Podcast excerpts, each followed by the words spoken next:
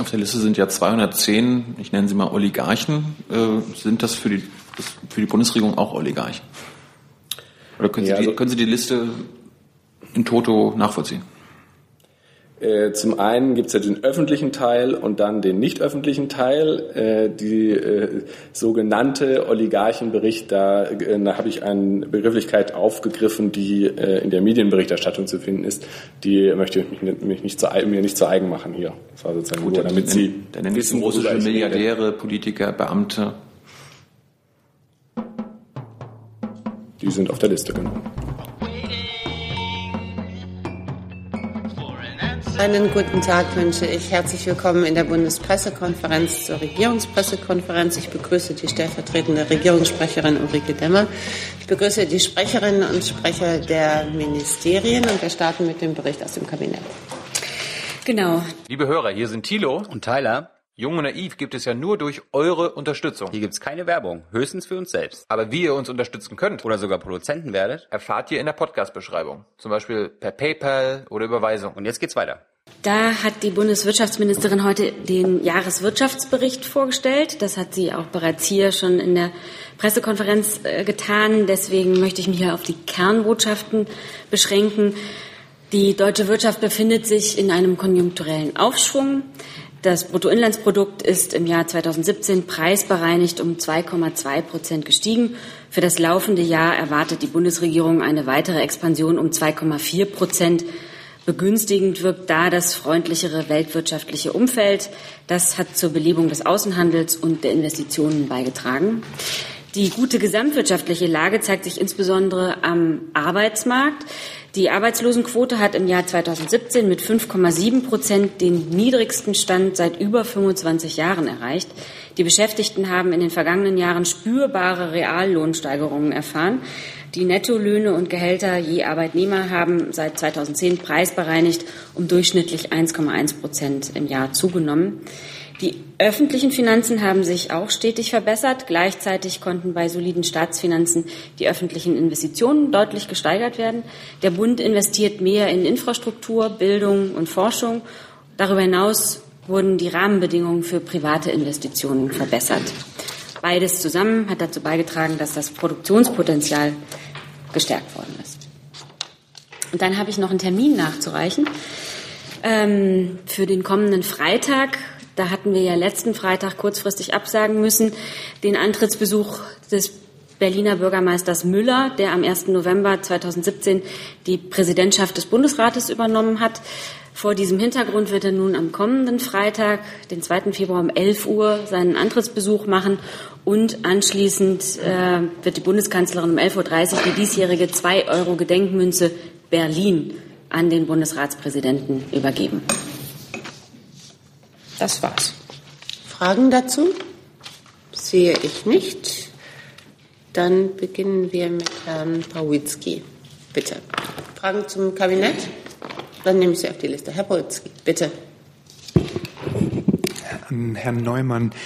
Das Segelschulschiff Gorch Fock der deutschen Marine. Ähm, mittlerweile sind ja die Kalkulationen für die Sanierung bei 100 Millionen Euro. Es fing bei 10 Millionen Euro an. Ähm, wie, wie gedenkt die Bundesregierung, die Ineffizienz auszugleichen? Wie äh, viele von Ihnen wissen, ähm, ist die Gorch Fock ein besonderer Bestandteil der Ausbildung der Marine, ähm, der zur Identitätsstiftung und Sozialisierung beiträgt. Ähm, das Segelschulschiff äh, Gorch Fock liegt seit Januar 2016 in der Bredow-Werft in Bremerhaven und wird durch die Elsfleter Werft repariert. Äh, seit kurzem ist uns bekannt, dass die Werft für die weitere zeitgerechte Instandsetzung einen äh, finanziellen Mehrbedarf angemeldet hat. Ähm, das führt dazu, dass wir jetzt diese Forderungen prüfen und anschließend bewerten, um dann eine Entscheidung zu treffen. Ähm, vom Zeitrahmen her sprechen wir über einige Wochen.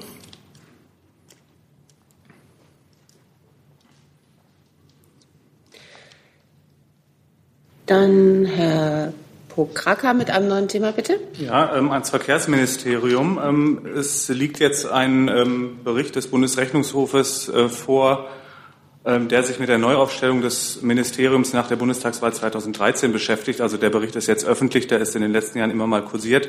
Ähm, da drin wird kritisiert, unter anderem Planung und Ausstattung der Abteilung Digitale Gesellschaft sei nicht ordentlich gewesen, da seien Haushaltsmittel nicht sauber ermittelt worden, die erforderlich sind, da seien Fakten geschaffen worden, ohne den tatsächlichen Bedarf zu ermitteln. Ähm, ich würde Sie gerne fragen, haben Sie diese Mängel inzwischen behoben ähm, und zweitens, äh, halten Sie die Vorwürfe überhaupt für berechtigt? Welche ja, welche nein? Ähm, vielen Dank für Ihre Frage. Zu dem Thema muss ich sagen, kann ich jetzt ähm, hier und jetzt keine Stellung nehmen. Das müsste ich Ihnen gegebenenfalls nachreichen. Aber das ist, Entschuldigung, das ist ein alter Vorgang. Also dieser, dieser Bericht ist ja jetzt, der ist zwar jetzt erst öffentlich zugänglich, aber der ist ja durch den Ausschuss gegangen ähm, unter der Legislaturperiode. Also diese, diese Vorwürfe, die da in diesem Rechnungshofbericht stehen, sind ja nicht neu. Können Sie mir da überhaupt nicht sagen, inwiefern da das Ministerium möglicherweise in den letzten Jahren darauf reagiert hat? Ich kann Ihnen nur zum Beispiel grundsätzlich zum Thema ähm, Breitbandausbau was mitteilen. Das heißt, das Bundesförderprogramm für den Breitbandausbau ist am 18. November 2015 gestartet worden. Ähm, die Kritik, die Sie jetzt ansprechen, ähm, des BH war Gegenstand von Beratung im parlamentarischen Raum, insbesondere im Haushaltsausschuss am 15. Oktober 2015. In diesen Beratungen konnte das BMVI zu den Kritikpunkten befragt werden. Alle Fragen wurden uneingeschränkt beantwortet und die erforderlichen Konsequenzen ähm, gezogen. Das wurde auch schon mitgeteilt. Die vom BMVI veranlassten Maßnahmen werden derzeit vom Bundesrechnungshof geprüft. Da es sich soweit um ein laufendes kontradiktorisches Verfahren handelt, kann nach geltenden Vorschriften keine inhaltliche Aussage getroffen werden. Deswegen bitte ich darum um Verständnis, dass ich nicht weiter ins Detail gehen kann. Herr Scholper? Eine Frage an das Auswärtige Amt. Aus Anlass des sogenannten Kreml-Berichts der US-Regierung, der gestern vorgestellt wurde. Ähm, es gibt Stimmen, äh, die jetzt das Verhältnis zwischen USA und Russland mit der Kuba-Krise vergleichen oder sogar mit der Berlin-Blockade. Mich würde interessieren, ob der Außenminister auch äh, eine gefährliche Zuspitzung der Beziehungen zwischen Washington und Moskau sieht und wenn ja, ob das Auswärtige Amt irgendwelche Initiativen ergreifen möchte oder plant, um das Verhältnis ähm, zu entspannen. Ja, also ich weiß nicht, ob das Wort gefährliche Zuspitzung äh, jetzt äh, hier das äh, genau äh, trifft. Ich würde vielleicht kurz ausholen, äh, wenn ich darf, ähm, weil ich glaube, da gerät in der Berichterstattung manchmal zwei Dinge ein bisschen durcheinander. Äh, zum einen hat die US-Administration am 26.01. im Rahmen des sogenannten Maintenance Package neue Listungen bekannt gegeben. Das ist ein turnungsmäßiges Wartungspaket äh, der Sanktionen. Äh, damit sollen Umgehungen verhindert werden. Die Sanktionen waren damals wegen der Verletzung der ukrainischen Souveränität und territorialen Integrität durch Russland eingesetzt worden. Und dann gibt es äh, sozusagen einen zweiten Vorgang, äh, der davon separat zu sehen ist, hat die US-Regierung am 28.01 dem Kongress einen Bericht vorgelegt, dessen öffentlicher Teil zumindest eine Liste mit 210 russischen Politikern und Unternehmen enthält, den sogenannten Oligarchenbericht. Ähm, hierzu war die Regierung verpflichtet worden, ähm, gemäß des im Sommer erlassenen Sanktionsrechtsakts äh, Countering America's Adversaries Through Sanctions Act. Äh, aus der Nennung auf dieser Liste erwachsen aber keine unmittelbaren Folgen für die Betroffenen. Dadurch äh, ist das für uns jetzt erstmal auch keine Änderung äh, der Sachlage. Grundsätzlich haben wir aber ja schon öfter auch hier in der Bundespressekonferenz deutlich gemacht, dass wir Bedenken gegen dieses zugrunde gelegene Gesetz haben.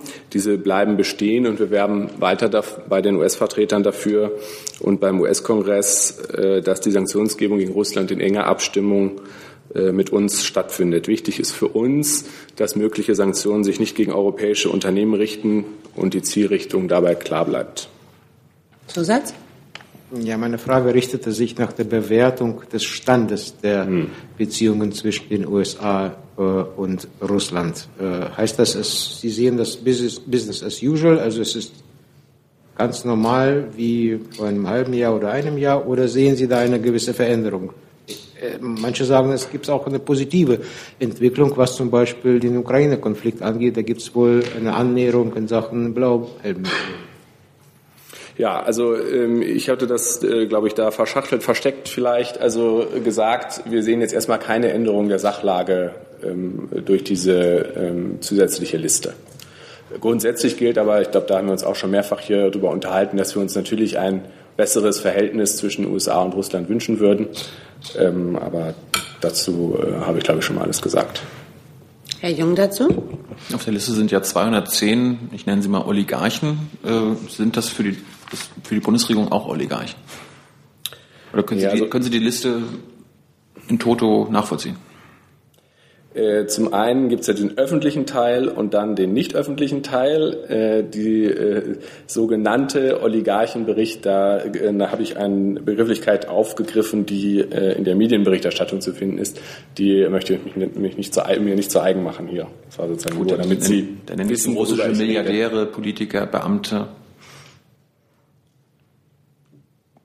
Die sind auf der Liste, genau. Ja, aber sind die, sind da welche zu Unrecht auf der Liste oder fehlen da welche aus Sicht der Bundesregierung? Naja, äh, das kann ich nicht beurteilen. Das ist ja sozusagen, ich habe es ja vorhin erläutert. Das Auswärtige Amt soll es gibt ein, nein, das Auswärtige Amt muss nicht beurteilen, ob die US-Administration ein Gesetz äh, umgesetzt hat, ein amerikanisches Gesetz umgesetzt hat oder nicht. Also die, Entschuldigung. Nein, also dazu diente diese Liste. Äh, äh da gab es eine äh, gesetzliche Verpflichtung der US-Regierung. Dem ist sie jetzt nachgekommen, aber das kann ich nicht bewerten. Herr Kollege, bitte mit einem neuen Thema. Tilo, Tilo Gräser, Nachrichtenagentur RIA Novosti, Sputnik News. Auch ans Auswärtige Amt. Der ukrainische Außenminister Pavel Klimkin hat am Dienstag erklärt, es könne am 16. Februar in München am Rande der Münchner Sicherheitskonferenz zu einem Treffen im Rahmen des Normandie-Formates kommen und das wohl auf Vorschlag von Außenminister Gabriel. Trifft das zu und wenn ja, welche deutschen Erwartungen gibt es an ein solches Treffen? Ja, also bis München ist es ja noch ein bisschen, äh, in der Regel verkünden wir die konkret anstehenden Termine etwas äh, kurzfristiger. Ich glaube, äh, bei seiner Reise nach Kiew ähm, hat äh, der Außenminister mit Herrn Klimkin in der Pressekonferenz diese Möglichkeit erwähnt, äh, dass man das äh, anstreben möchte im Rahmen von München. Und äh, an diesem Ziel halten wir nach wie vor fest, aber ich möchte das jetzt noch nicht abschließend bestätigen. Ja.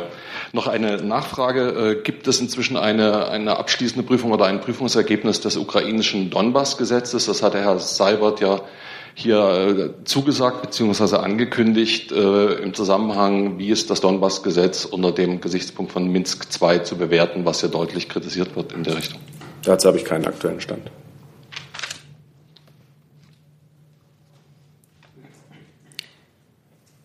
Dann Herr Pauzki nochmal bitte. Hm.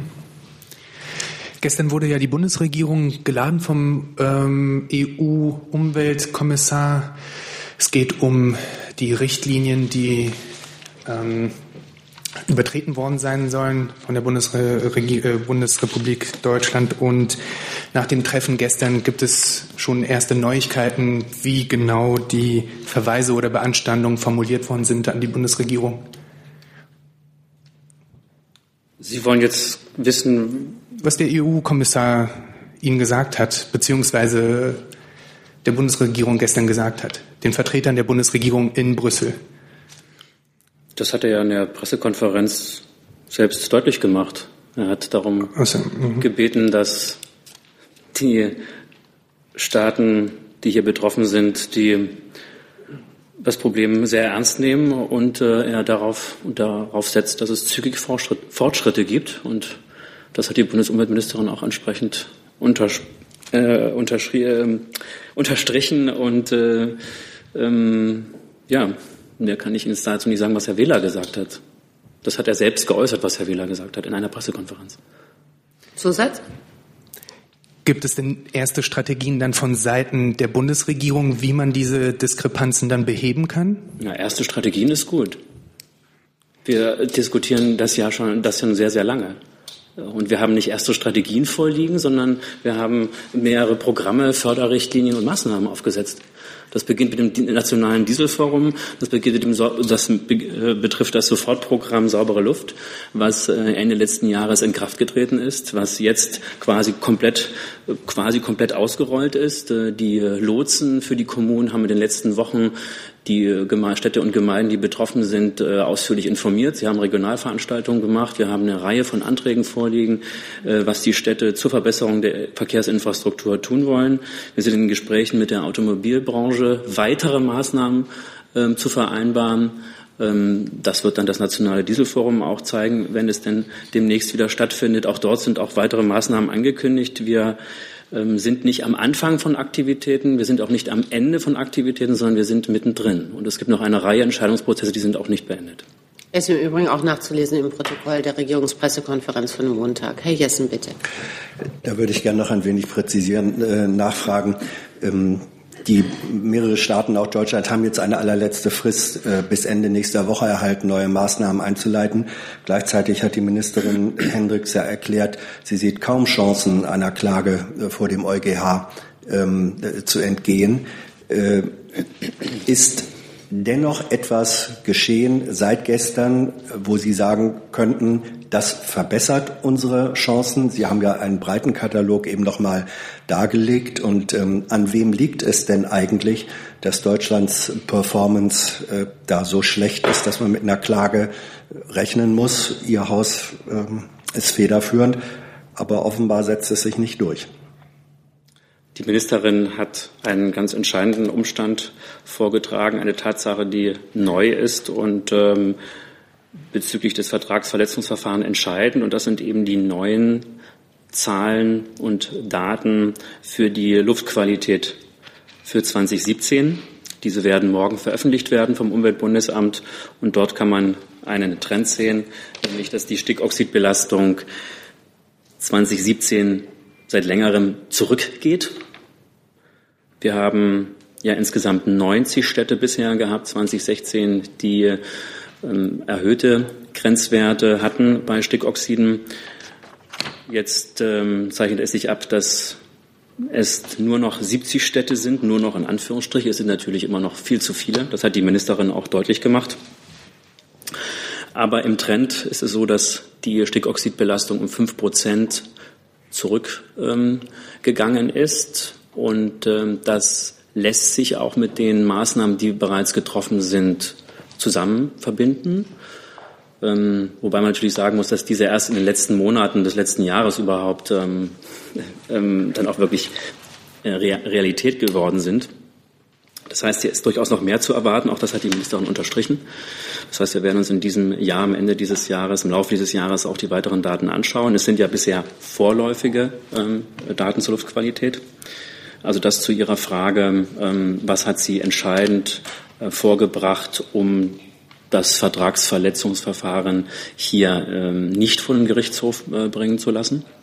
Sie hat aber natürlich ähm, ebenso, auch das ist sehr relevant in, dieser, in diesem Zusammenhang, klargemacht, dass wir in den letzten Monaten eben eine Menge an Maßnahmen auf den Weg gebracht haben, eben vor allen Dingen das Sofortprogramm ähm, saubere Luft, wie eben auch die Maßnahmen, zu denen die Automobilbranche sich verpflichtet hat. Ähm, diese hat sie ähm, ausführlich dargestellt und ähm, das hat der Kommissar auch sehr klar wahrgenommen. Ja, dennoch die Frage, die Zahlen waren ja auch gestern schon auf dem äh, Markt. Das hat ja wohl an der Unzufriedenheit von Kommissar Weller äh, nichts geändert und an der Fristsetzung.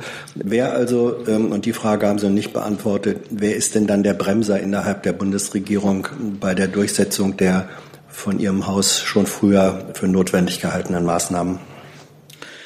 Naja, gestern ging es nicht darum, Bremser zu benennen, sondern klar nee, zu aber heute. Ja, aber ähm, auch heute geht es darum, klar zu machen, ähm, dass in der Bundesregierung, ich denke, ähm, ähm so sieht es die Ministerin äh, mittlerweile an allen Stellen klar ist, ähm, dass dieses Problem schnell anzugehen ist.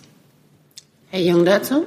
Ich möchte die Frage nochmal wiederholen. Wer, wer, sind die Bremser, Herr Haufe? Können Sie das konkretisieren? Und ähm, ein zweites Thema, wir sitzen hier nicht auf dieser Bank und uns gegenseitig irgendwelches Bremsen vorzuführen und vorzuwerfen. Gut, äh, in Bayern wird gebremst. Äh, da gibt es ein Verwaltungsgerichtsurteil, das äh, den Freistaat auf ein Zwangsgeld, also der, der Freistaat muss ein Zwangsgeld zahlen dafür, dass er kein Dieselfahrverbot in München plant. Das Verwaltungsgericht wirft der Regierung eine Missachtung der von der Regierung von Oberbayern im Auftrag der Staatsregierung Entwurf eines Luftreinhalteplans die einschlägigen Verwaltungsgerichtsurteile missachtet. Wie bewertet das BMOB das? Dass das BMVI das nicht schlimm findet, ist mir klar, aber das BMOB vielleicht. Ich bewerte jetzt keine juristischen Auseinandersetzungen. Wir alle wissen, dass es mehrere juristische Auseinandersetzungen gibt zum Thema Luftqualität und ähm, äh, dass dadurch auch ein gewisser Druck entsteht, ein Handlungsdruck entsteht. Ähm, die Ministerin hat auch immer wieder darauf hingewiesen, dass die eine oder andere Aktivität durchaus früher hätte angeschoben werden können und dann wären wir vielleicht nicht in der Situation, in der wir heute sind. Ähm, aber ich, wie gesagt, möchte mich nicht zu diesem ähm, Urteil oder diesem Verfahren äußern. Ich kenne das auch gar nicht. Ähm, deswegen ist auch das nicht möglich fordert das BMOB. Letzter Zusatz dazu? Fordert das BMOB den Freistaat auf, einen Luftreinhalteplan, der angemessen ist und der auf den Regeln und den Gerichtsurteilen basiert, umzusetzen ist. Die Luftreinhaltepläne liegen komplett in der Zuständigkeit der Länder und der Kommunen und ich glaube, das haben die betroffenen Kommunen und Städte auch bei dem Kommunalgipfel immer wieder deutlich gemacht. Ähm, die wissen sehr wohl, ähm, in welcher Lage sie sind und welches Repertoire an Maßnahmen sie haben. Ich glaube, erstens machen wir solche Auf Aufforderungen nicht, äh, Aufforderungen nicht und zweitens ist es auch äh, gar nicht nötig. Ähm, die Kommunen wissen sehr genau, das sagt ja auch der Deutsche Städte- und Gemeindebund, was da zu tun ist.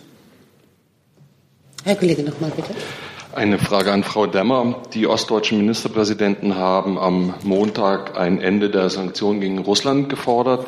Wie steht die Bundesregierung dazu und wird, Frau, wird die Bundeskanzlerin Frau Merkel morgen, wenn sie sich, wenn ich das richtig erinnere, mit den ostdeutschen Ministerpräsidenten redet, auch darüber mit Ihnen sprechen? Also, wie Sie wissen, zu den Sanktionen haben wir uns ja hier schon vielfach geäußert. Da gibt es eigentlich keinen neuen Stand, aber ich kann das gerne nochmal machen. Die Sanktionen sind kein Selbstzweck, sondern sie sind eine Reaktion einerseits auf die weiterhin bestehende völkerrechtswidrige Annexion der zur Ukraine gehörenden Halbinsel Krim und andererseits auf die russische Destabilisierung der Ostukraine durch von Moskau unterstützte separatistische Kräfte. Deshalb bleiben auch die von der Europäischen Union verhängten Sanktionsmaßnahmen gegen Russland so lange bestehen, wie die Gründe für die Verhängung fortbestehen. Nachfrage, erklären Sie das so auch den ostdeutschen Ministerpräsidenten, die das ja auch selber kennen? Ähm, ich kann Ihnen kann jetzt in Gesprächen morgen nicht vorgreifen. Insofern kann ich Ihnen nicht sagen, was da morgen konkret besprochen wird. Herr Kreuzfeld mit einem neuen Thema.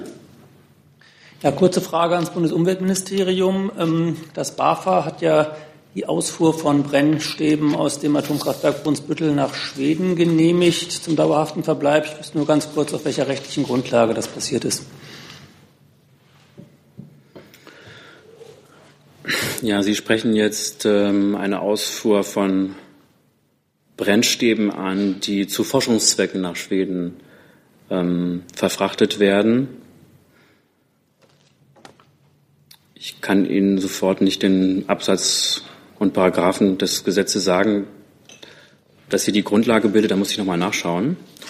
Ähm, aber ich kann Ihnen auf jeden Fall sagen, dass es hier darum geht, dass Brennelemente, die beschädigt sind, zu Untersuchungszwecken, zu Forschungszwecken nach Schweden verfrachtet werden, nicht zu irgendwelchen anderen Zwecken, auch nicht zu einer, ähm, nicht zu irgendeiner Endlagerung. Das wäre gar nicht möglich. Also das hat mit dem Thema Endlagerung nichts zu tun, wenn Sie das irgendwie unterstellen. Also Sie verbleiben ja zur Endlagerung dort. Sie werden nicht zurückgebracht, insofern müssen Sie dort entgelagert werden. Mm, das ist jetzt eine Interpretation von Ihnen. Es ist aber äh, durchaus nicht unüblich, dass ähm, Brennstäbe, die man zu Forschungszwecken an einen bestimmten Ort bringt, auch an diesem belässt, um einen zusätzlichen, durchaus ja aufwendigen und äh, problematischen Transport eben dann auch zu, äh, zu unterlassen. Ich versuche jetzt aber schon eine ganze Weile, diese Rechtsgrundlage zu finden. Können Sie denn in Aussicht stellen, dass Sie das rausfinden? Das finden wir mit Sicherheit raus. Ja, natürlich. Dann Herr Jung nochmal mit einem neuen Thema. Ich wollte zu Nord Stream 2 kommen. Da gab es am Wochenende ähm, Äußerungen des polnischen und des amerikanischen Außenministers in Warschau, die davon sprechen, dass Deutschland Teil eines, einer Kreml-Intrige sei. äh, in Sachen Nord Stream 2. Wie bewerten Sie die Aussagen? Beide Außenminister haben sich gegen Nord Stream 2 ausgesprochen. Ja, also sehe ich eigentlich keinen Grund dafür, das äh, zu bewerten. Äh, ich glaube auch nicht, ähm, dass die Äußerungen gänzlich überraschend kommen. Ja, also dass Deutschland eine, eine Teil einer Kreml-Intrige ist, das ist dann doch schon ein harter Vorwurf, gerade von den amerikanischen Partnern. Darum äh, also ich glaube überrascht, dass Sie jetzt mit äh, Schulterzucken reagieren. Ja, also das, was ich glaube nicht, dass äh, Herr Tillerson diese Worte gewählt hat. Doch, Kremlin Scheme, hat er gesagt dann ist mir diese Äußerung bisher nicht bekannt. Herr Jess mit einem neuen Thema? Ja, eine Frage ähm, ans Wirtschaftsministerium. Äh, der Thema, äh, das Thema Air Berlin Kredit hat uns hier häufig äh, beschäftigt in der Vergangenheit. Haben Sie immer und Ihre Kolleginnen zum Ausdruck gebracht, dass Sie sehr gute Chancen und Hoffnungen sehen, dass der Kredit zurückgezahlt werden könne. Nun sind ähm, Presseberichte, Rechercheergebnisse bekannt geworden, demzufolge schon bei der, dass bei der Vergabe des Kredites in Ihrem Hause bis hin zur Ministerin bekannt gewesen sei, dass dieser Kredit eigentlich nicht äh, gedeckt sei, sondern äh, nur, also nicht materiell gedeckt sei, sondern nur immateriell durch Slots und so.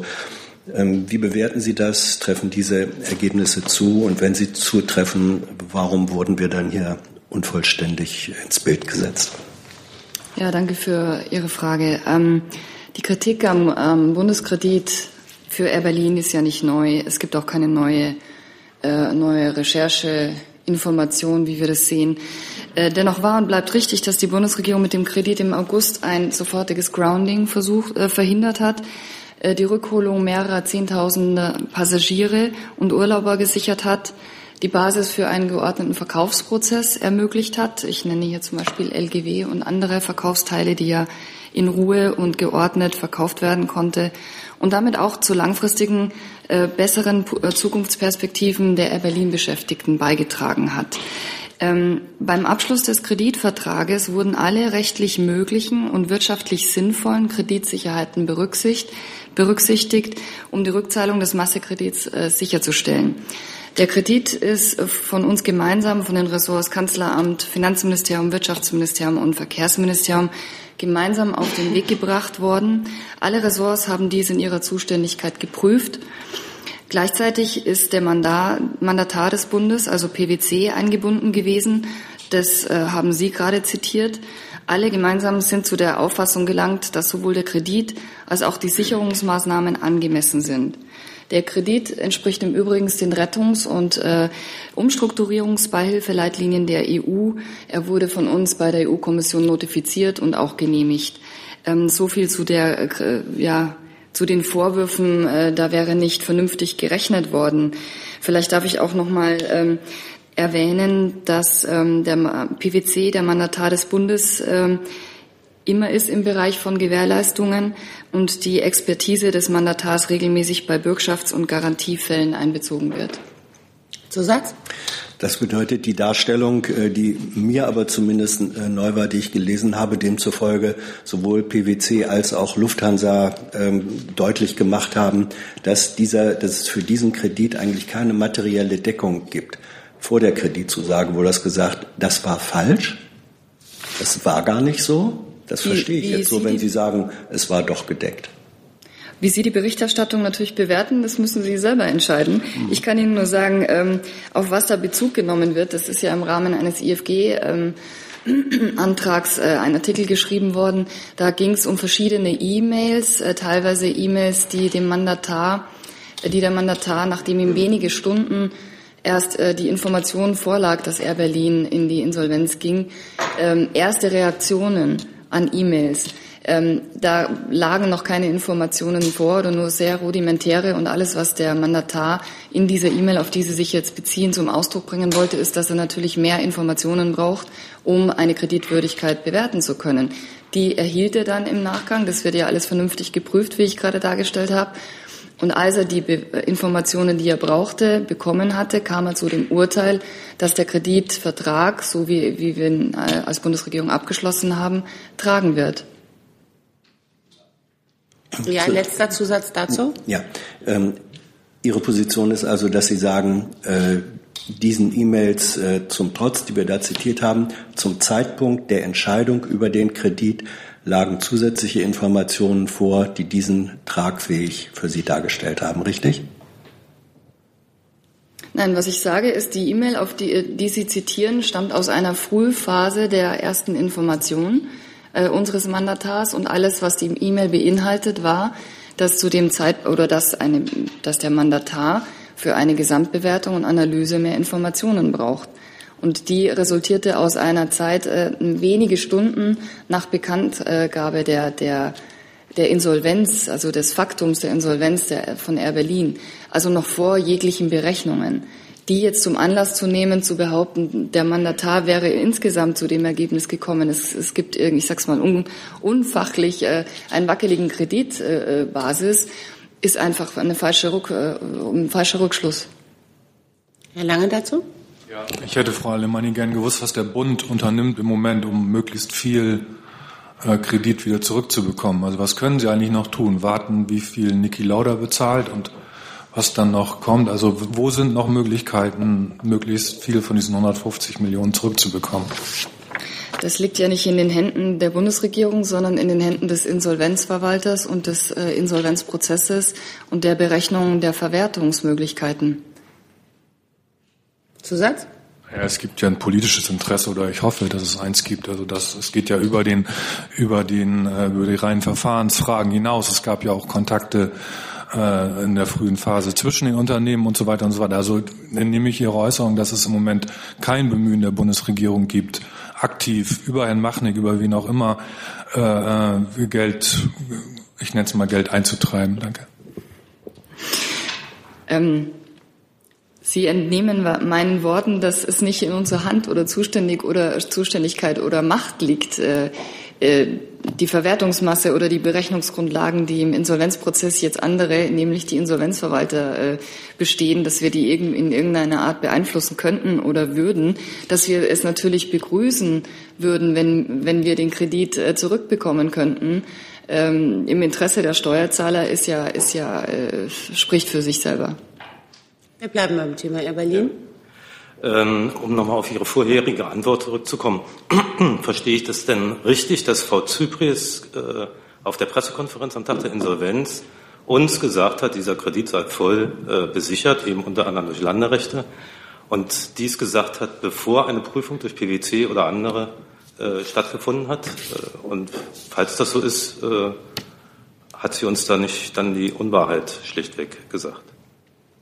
Ja, das verstehen Sie falsch. Es ist kein Kredit von Frau Zypris, es ist ein Kredit der Bundesregierung, wie ich dargestellt habe, mit verschiedenen Ressorts. Ähm, der Kredit entspricht allen Vorgaben der Restrukturierungsbeihilfen der EU, wie ich schon erwähnt hatte. Er wurde von der EU notifiziert und genehmigt, wie das bei solchen Massekrediten, solchen rückzahlbaren Massekrediten üblich ist. Ähm, er unterliegt der Prüfung unserer Ressorts und der, äh, des Mandatars der Bundesregierung und ähm, ich kann vielleicht noch aufhören, dass auch unser Mandatar es als plausibel eingeschätzt hat, dass die Pfandrechte beziehungsweise Vermögenswerte mindestens den Wert des Massekredites hätten. Der Massekredit ging ja über 150 Millionen Euro. Richtig, aber Natürlich hat sie es dann, bevor es unter anderem durch äh, PwC dann auch bestätigt wurde. Was Nein, ich denke, das, äh, das sind jetzt ja zwei Sachverhalte, die Sie, äh, die, die Sie zusammenmixen. Es war keine Pressekonferenz von Frau Zypris, sondern es gab eine Pressemitteilung, in der das Bundeswirtschaftsministerium ähm, die Öffentlichkeit darüber informiert hat, äh, dass es eine Insolvenz von Air Berlin gibt und dass wir gedenken, mit Hilfe eines Überbrückungskredits die Verkaufsverhandlungen in einen geordneten Insolvenzprozess ähm, zu leiten oder zu unterstützen. Das ist eine Pressemitteilung gewesen. Und ähm, was Ihr Kollege gerade gefragt hat, das war ein, ein, aus einem Zeitpunkt viel früher, wie ich eben sagte, wenige Stunden schon nach der ersten Meldung von Air Berlin, dass sie in die Insolvenz gehen. Das war auch keine E-Mail an die Öffentlichkeit, sondern in, im Rahmen der Bundesregierung hat unser Mandatar die E-Mail geschrieben, okay, wenn wir jetzt das prüfen sollen, brauchen wir Informationen. Nicht mehr und nicht weniger als die danach geprüft hatten und zu ihrer Analyse kamen, das dauert ja, wie Sie sich vorstellen können, bei so großen Konzernen einige, einige Tage, dann kamen die zu, zu der Bewertung, der Kredit hat ein umfangreiches Sicherheitspaket, was wir beleihen und mit Pfandrechten belegen konnten, haben wir getan. Äh, und PwC hat es als plausibel erachtet, dass wir den auch, äh, dass der rückzahlbar ist. Herr Jung mit einem neuen Thema. Ich wollte zur Tun der türkischen Armee kommen. Herr Breul, Frau Demmer, vielleicht Herr Neumann.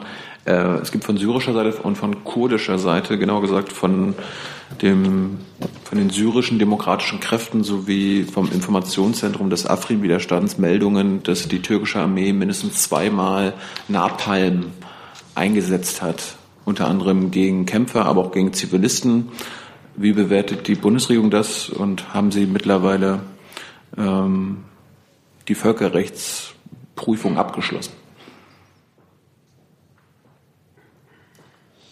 Ich darf vielleicht beginnen äh, zu dieser ähm, Thematik äh, Einsatz von Napalm liegen dem BMVG keine Informationen vor. Äh, mir auch nicht. Äh, und zur völkerrechtlichen Bewertung habe ich auch keinen neuen Stand dabei. Wann können wir damit rechnen? Ich glaube, dazu hat Frau Adebar alles gesagt. Nee, gar nichts.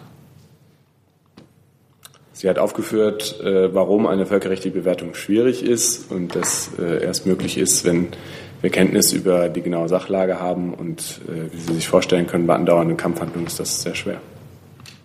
Welche Informationen fehlen noch, um eine Prüfung einzuleiten? Ich möchte die Debatte ehrlich gesagt nicht nochmal wiederholen. Frau Demmer, vielleicht ein Kommentar? Nee, also, ich kann dem nichts hinzufügen. Mir liegen keine weiteren Wortmeldungen vor. Herr Jessen. Anderes Thema. Anderes Thema.